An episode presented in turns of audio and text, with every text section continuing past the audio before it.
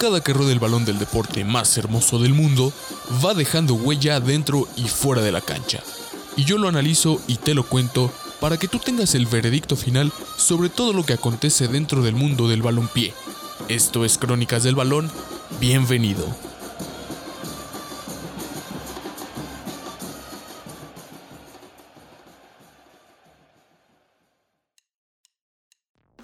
Buenos días, buenas tardes, buenas noches.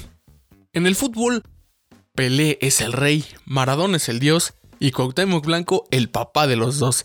Una frase muy popular dentro del ambiente americanista que, bueno, nos dice que sí, es muy complicado colocar a un jugador por encima de otro, ¿no? Depende de sus títulos, de en qué equipo se haya jugado, los goles que haya marcado para algunos, en caso de que haya sido delantero, pero si es difícil colocar a un jugador en cierto lugar, imagínense con los equipos que además de ser 11 titulares y otros más en la banca, intervienen muchos otros factores como historia, títulos, entre otros. Pero bueno, en cualquier ámbito de la vida, siempre habrá jerarquías, siempre habrá algunas cosas por encima de otras, distintos niveles basados en distintos criterios, muchas escalas en las que se van acomodando todos y cada uno de los elementos de los que estemos hablando. Esto responde a un equilibrio o una ley natural, o quizá, y en la opinión de un servidor, a una meritocracia en casi todos los casos. Bueno, el punto, antes de que nos pongamos más filosóficos, es que en el fútbol no es la excepción, puesto que en todo el mundo existen los llamados equipos grandes. Pero, ¿qué es la grandeza en el fútbol? ¿Cómo la podemos definir? quiénes son aquellos los merecedores de entrar en el selecto grupo de los grandes. Hay muchos elementos que podrían ser tomados en cuenta para considerar grande a un equipo de fútbol. Sin embargo, varios de estos al final del día terminan siendo sumamente subjetivos, dependiendo de a quién o dónde lo preguntes. No, lo cierto es que por mucho que varíen estos últimos, hay algunos que coincidan sin importar cuál sea el contexto o dónde uno haga la pregunta o a quién se haga la pregunta. Como palmarés, o sea, títulos ganados, historia, relevancia e impacto popular. Cualquiera que se diga futbolero aquí en China te mencionará estos elementos, así sea del país que sea, incluso si en su país no se juega un fútbol tan bueno como en otro. Siempre va a haber equipos llamados grandes y siempre van a existir estos criterios, le preguntes a quien le preguntes. Tomemos como ejemplo los grandes de las ligas más importantes. En Inglaterra resulta ser el Manchester United, los Red Devils, quien es considerado el máximo en este tema. En España hay una... por ahí una, una riña, una discusión en ver quién es más grande. Si el conjunto merengue, los blancos del Real Madrid o el Fútbol Club Barcelona. En Italia está la Juventus de Turín. La vecchia señora es quien. Buf, sin lugar a dudas se lleva esta distinción.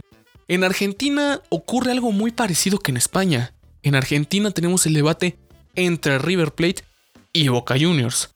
Eh, se dice que Boca Juniors es la mitad más uno y se dice que River es el país menos algunos. Y bueno, en México, en nuestro amado país, es indiscutiblemente el Club América. Y créanme, yo no soy americanista, se los aseguro. Pero es esta grandeza de los clubes eterna o tiene vigencia, tiene fecha de caducidad, debe refrendarse, debe mantenerse. Bueno, es aquí donde entran los criterios subjetivos, son los que generan más polémica y los que ponen en tela de juicio la grandeza o la falta de cuando se habla de, de algunos equipos. Por ejemplo, hay quienes afirman que se debe tener una identidad sumamente marcada, pero como lo vimos en el capítulo anterior, la identidad en algunos casos puede resultar mermada por algunos factores. Puede ser el fútbol moderno y el marketing, que bueno, en este específico caso, el marketing está sumamente presente en los equipos más grandes. ¿Por qué? Evidentemente, al, tener este mote, resultan ser los que más llegan a la gente, los que más venden, los que más están presentes. Entonces, resultan ser los equipos más mediáticos. Aunque claro, en algunos eh, varía muchísimo esta situación. También existen las personas que creen firmemente en el palmarés. Y están los otros que piensan que no es un criterio que pueda eh, influir en, en la decisión. puesto que hay quienes dicen que debe ser refrendado y extendido, o sea, que sea más grande año con año, que de nada sirven títulos que solo están ahí acumulando polvo en la vitrina en vez de hacerla más grande. Aplicando el mismo criterio para la historia, hay quienes dicen que puedes tener muchísima historia, pero si te estás estancando, si de repente el equipo mantiene una relevancia medianamente regular, es ahí cuando empieza a decaer eh, la grandeza. Sin embargo, hay quienes opinan lo contrario y dicen que mientras tú hayas forjado una historia, ya con eso puede ser grande, ¿no? Y en cuestión de los títulos, volviendo a este tema, también hay mucha gente que asegura que no hay comparación entre los títulos locales con los títulos continentales, o sea, obedeciendo al criterio de calidad sobre cantidad mientras que otros creen que dominar localmente por muchísimo tiempo cuenta más para la grandeza que dominar una región muy pocas veces o incluso solo una. Existe también otro punto a considerar, por algunos, el cual es no haber descendido nunca, el, el famoso fantasma de la B. Pero bueno, hay muchísimos otros ejemplos alrededor de todo el mundo, no solo nuestro continente, de equipos grandes que han sufrido la mayor desgracia de haber tocado la categoría de plata. River Plate, Juventus, Atlético de Madrid, América de Cali e incluso el Palmeiras, y eso solo por mencionar algunos ejemplos.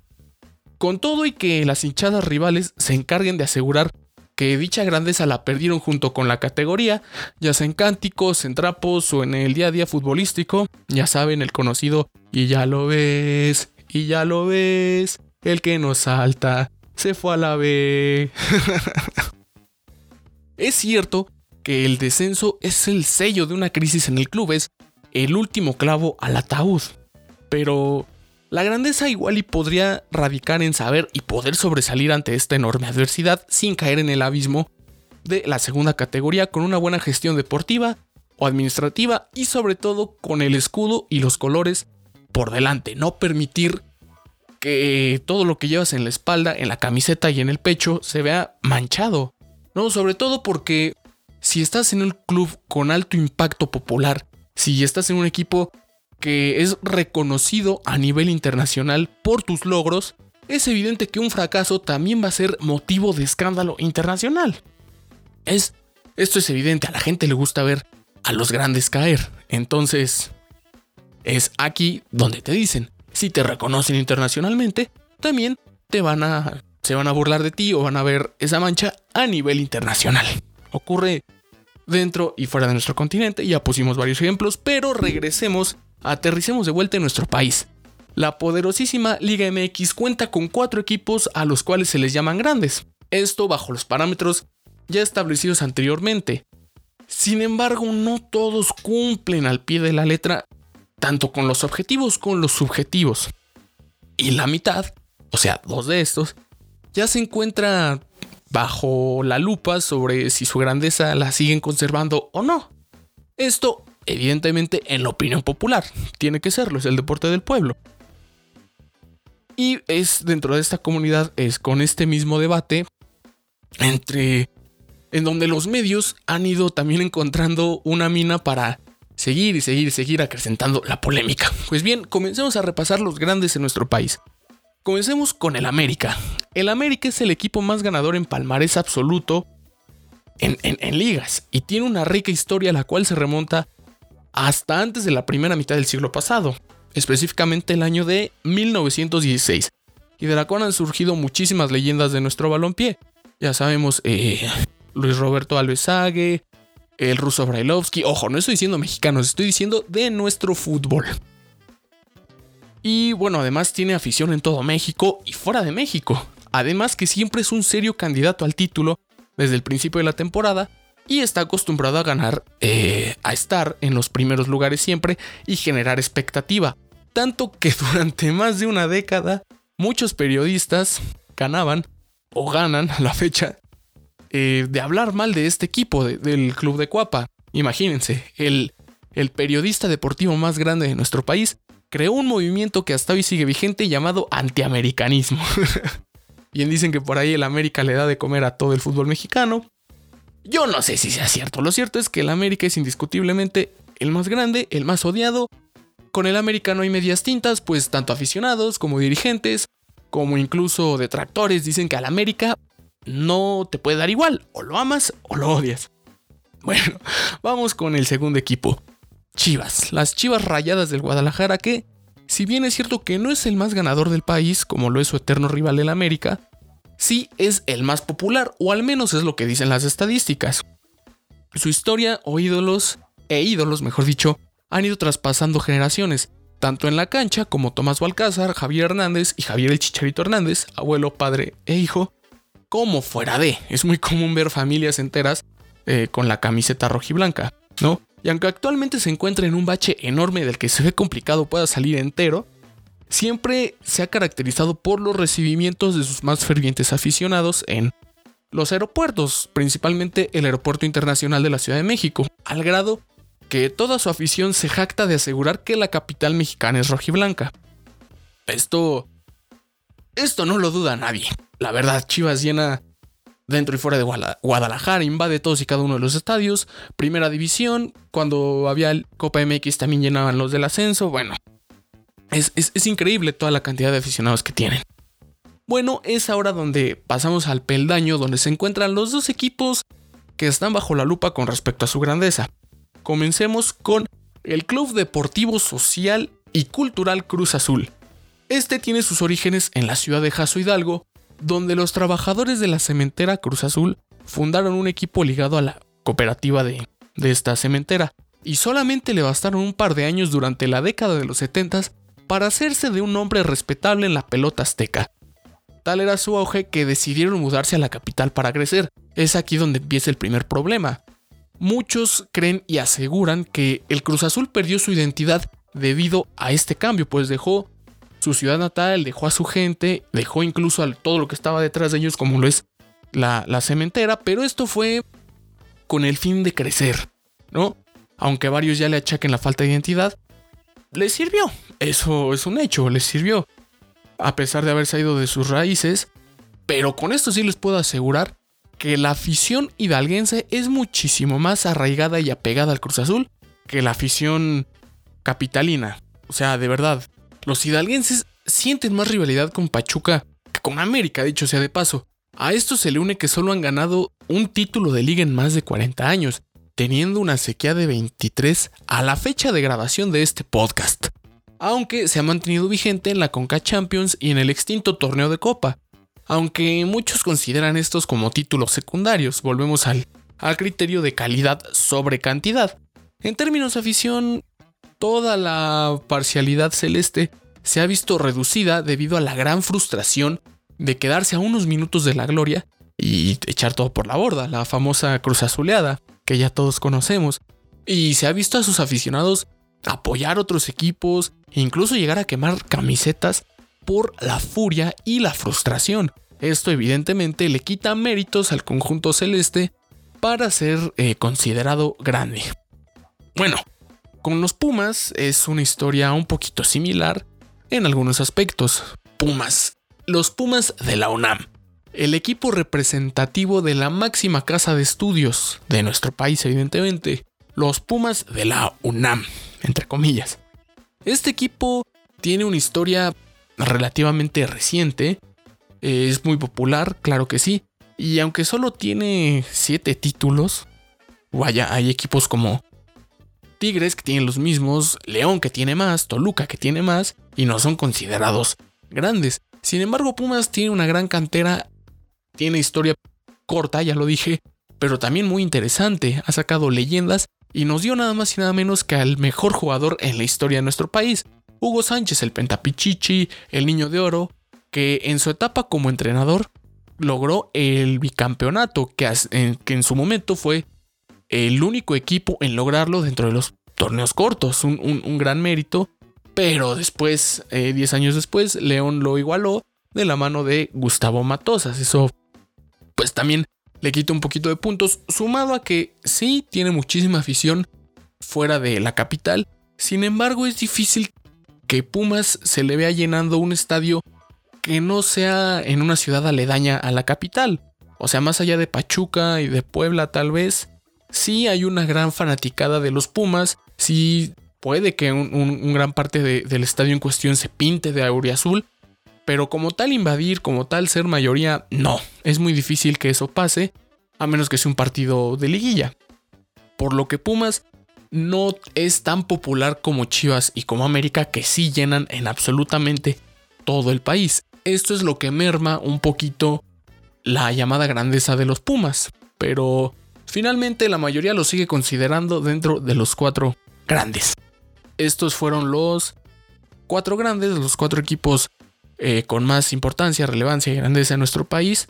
Pero así como dentro de los cuatro grandes hay dos que se pone bajo la lupa, pone en tela de juicio su grandeza, también hay un puñado que no son considerados grandes y están ahí eh, alcanzando el, debate para ver si los consideran grandes, al menos por algunos, ya sea aficionados o incluso expertos en el tema. Estamos hablando, claro, de León, Toluca y Pachuca, estos tres equipos que tienen argumentos, otros les faltan, pero sí hay una gran cantidad de gente equiparándolos, al menos con Cruz Azul y con Pumas. Bueno, pues estos también los vamos a repasar.